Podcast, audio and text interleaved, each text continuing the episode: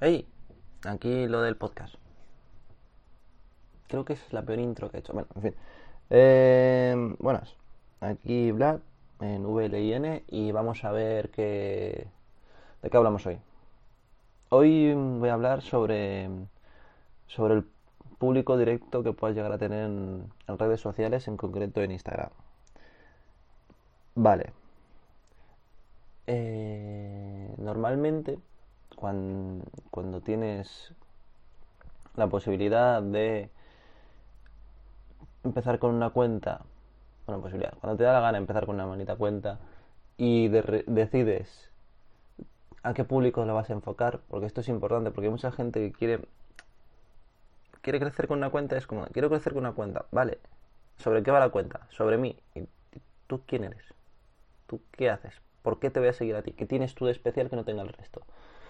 Em, yo parto una base para todas estas ideas y es que cada vez se tiende a la especialización en todo.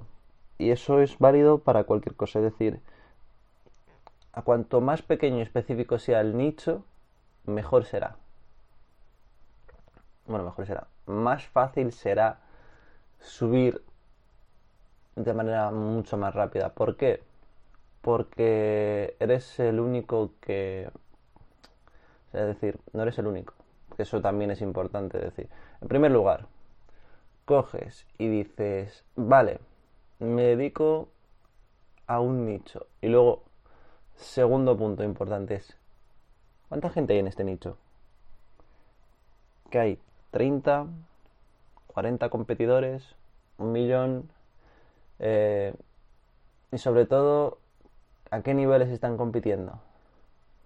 Por ejemplo, no es lo mismo ver competidores de algo que no sea tan mainstream como, yo qué sé, palillos, ¿vale? Te dedicas a hacer, a esculpir palillos y pues a lo mejor sí que hay competencia incluso en esculpir palillos, tendría que mirarlo.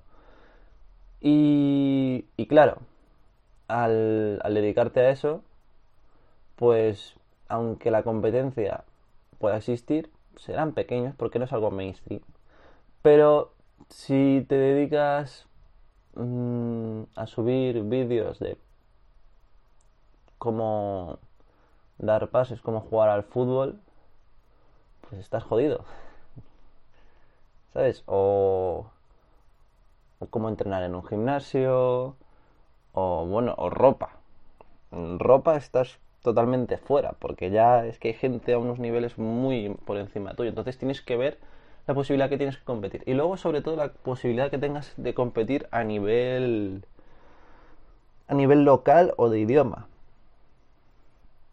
Vamos a espe- a especificar esto un poco. Em, el Rubius es lo que es hoy en día. Bueno, es un youtuber que habla sobre videojuegos. Por si acaso alguien no sabe en 2020 quién es y me estás escuchando, pues lo siento. Eh, él se dedicó a hacer más o menos lo mismo que ya se estaban haciendo en Estados Unidos, pero de habla hispana. Y a, mí me parece bien, porque hay ciertos productos que yo prefiero consumirlo en, en español, por comodidad. Es decir, no es porque no me pueda poner a leer subtítulos o porque mi comprensión en inglés sea bastante reducida, que también, pero también hay una cosa que hasta lo prefieres como en castellano. Por... Ya es como rizar un poco el rizo, pero es... Es que dejes o matices del idioma que solo puedo entenderlos si hay un... Si ya es difícil hacer una comprensión entre ciertas palabras o expresiones entre alguien que está en Cataluña y alguien que está en Madrid, Mm, y no estoy hablando de que hablen en catalán, sino que a lo mejor también tienen sus, sus cosas directamente en español, o alguien que esté en Andalucía. ¿Cuál difícil será alguien que está en Sudamérica, en cualquier parte, yo que sé, que sea de, de Colombia y alguien que sea de, de Madrid? Bueno, de Colombia Cali y alguien que sea de Madrid. Entonces, ¿qué, ¿qué tenemos que hacer con esto?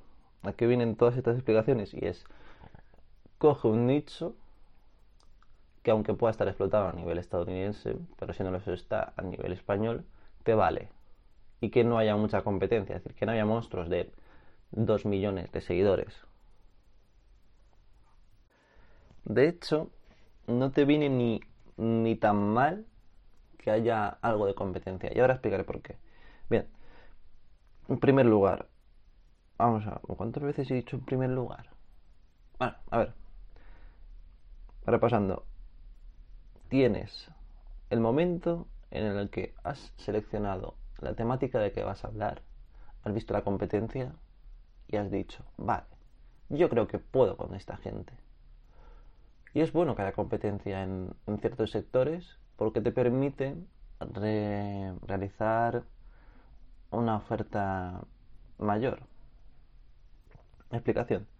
Si tienes mm, cinco cuentas dedicadas a los libros de terror, o cinco podcasts, o cinco Instagram, pero tienen un número determinado de publicaciones, una vez a la semana, dos veces a la semana, una vez al día. Si la demanda de las personas que quieren ver este tipo de contenido es mayor, tú irás a suplir esa demanda. Eh, ¿Cómo vamos a hacer esto? Pues ahora lo explicaré. Lo primero es ver eso, decir, ostras, hay gente que se dedica a esto, pero es una imagen, un vídeo, un tal. ¿Cuánto te dura? ¿Cuánto ves esto? Piénsalo. Es un podcast de una hora, puedes verlo una vez al día. Pero te queda una semana entera hasta que vuelvas a verlo. Entonces, hay gente que quiere seguir consumiendo. Estamos. Mm, yo creo que de las épocas que más se consume de manera más atroz contenido. Quieres más. Quieres entretenerte, no quieres esperar una semana. Hay gente que espera las, que las series terminen para vérselas de un tirón y comerse cuatro o siete capítulos en un día y saber que pueden llegar hasta la final.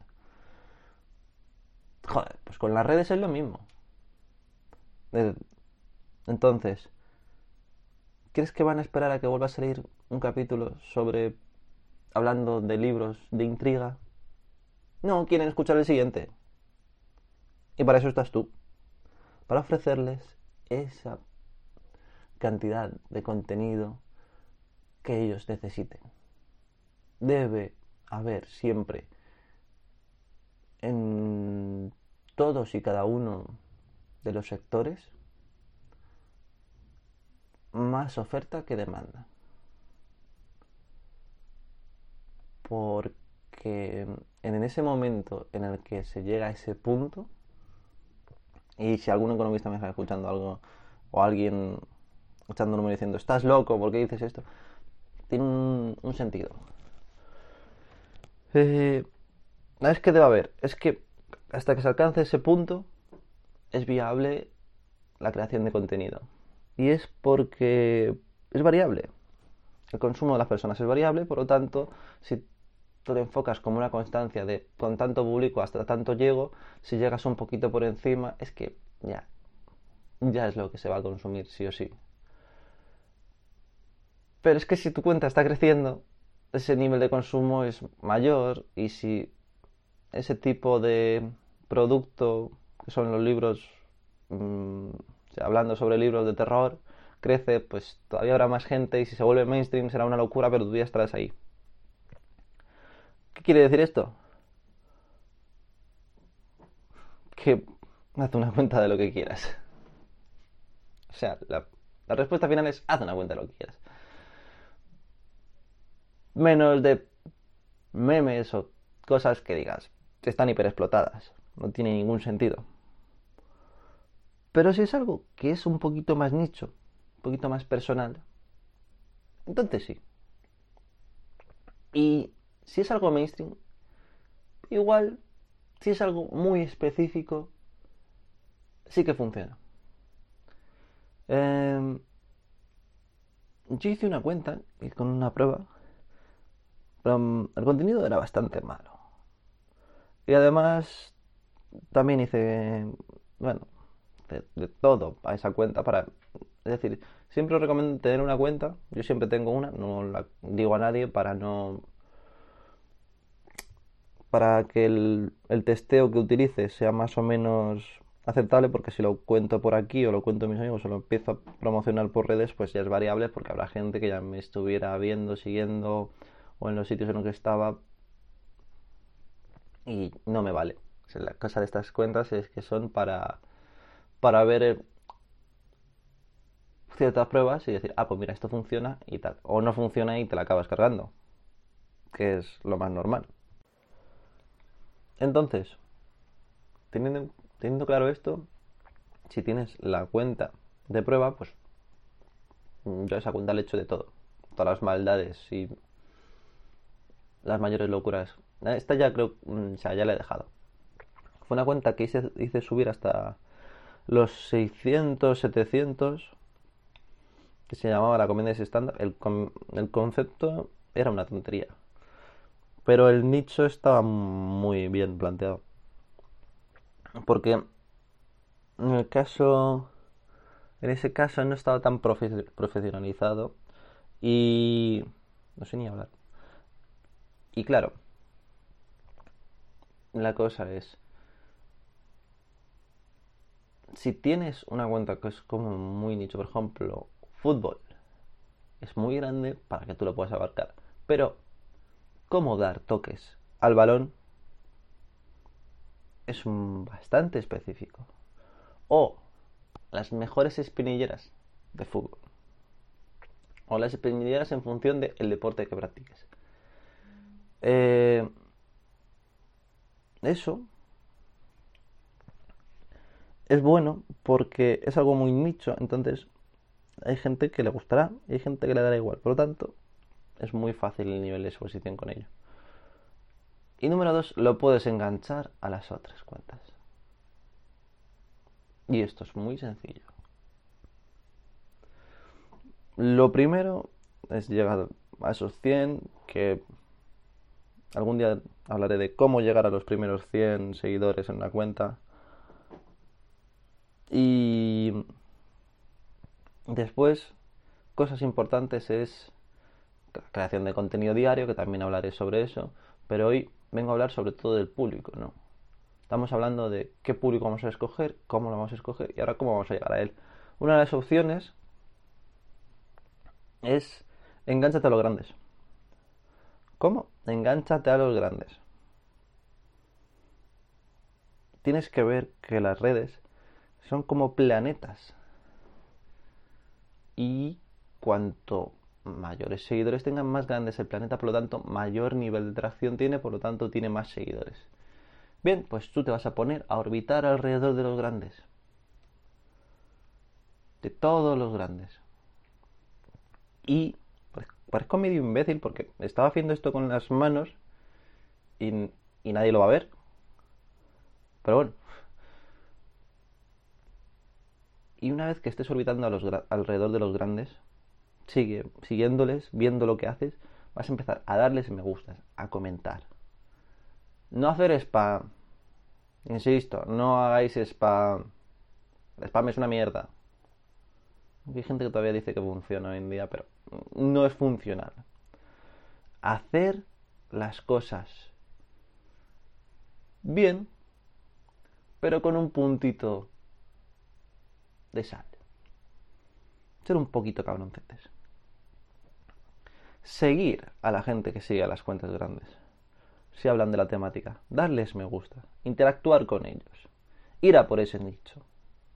Es muy fácil conocerlos. Te metes en cuentas, ves cuántos me siguen de mí en esta cuenta. Tantos. Porque te lo pones. El otro día hice unas pruebas que simplemente para reírme un rato. Y, y bueno, para mí, para ver la, la ideología política de normalmente las personas que me seguían bueno que me seguían o que siguen ciertas, ciertas, cuentas ciertas cuentas que llevo entonces es muy fácil te metes en eh, el Instagram de cierto partido político y eh, estando en Instagram ves que tal y tales personas siguen a esta cuenta como tú. Es como, oh.